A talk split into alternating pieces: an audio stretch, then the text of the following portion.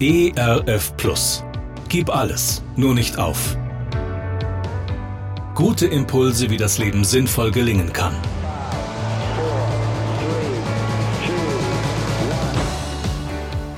Hallo und herzlich willkommen zu Gib alles, nur nicht auf.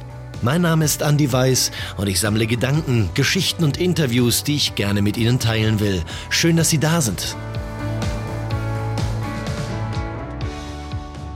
Wenn ich nicht unbedingt pünktlich zu einem Termin kommen muss, dann steige ich manchmal auf den Zug als Transportmittel um. Nicht selten stehe ich an Bahnhöfen und finde mich dann schnell in einer Art Glaubensgemeinschaft wieder.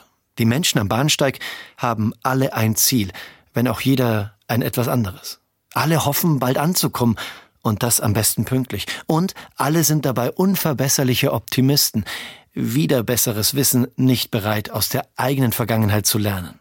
Gemeinsam wird mit jeder Verspätungsansage gebangt, obwohl der Anschlusszug noch zu erreichen ist. Ich werde in solchen Momenten ehrlich gesagt sehr schnell ungeduldig. Und nicht nur in solchen Momenten. Wieder einmal stand der Zug wenige hundert Meter vor einem Bahnhof und wartete wegen einer Signalstörung auf die Erlaubnis zur Weiterfahrt.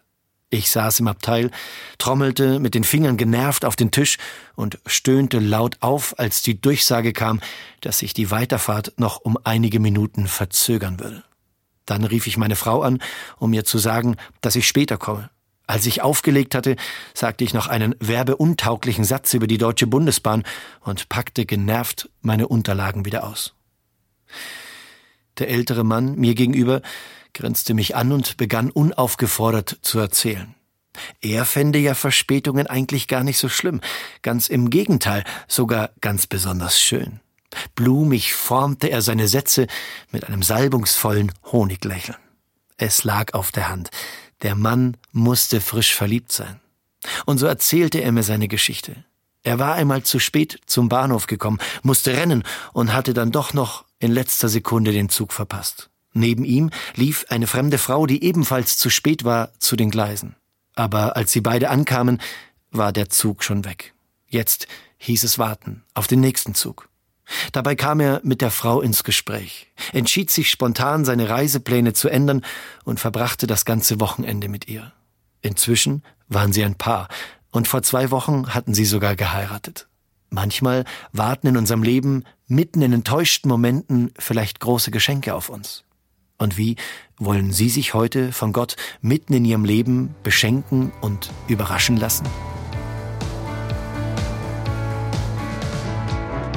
Gerne unterstütze ich Sie auch persönlich, diese Gedanken direkt in Ihrem Alltag umzusetzen. Mehr Infos zu meiner Musik und meinem Beratungsangebot finden Sie unter andi-weiß.de. Bleiben Sie gesund, auch im Herzen. Ihr Andi Weiß. ERF Plus. Gutes im Radio.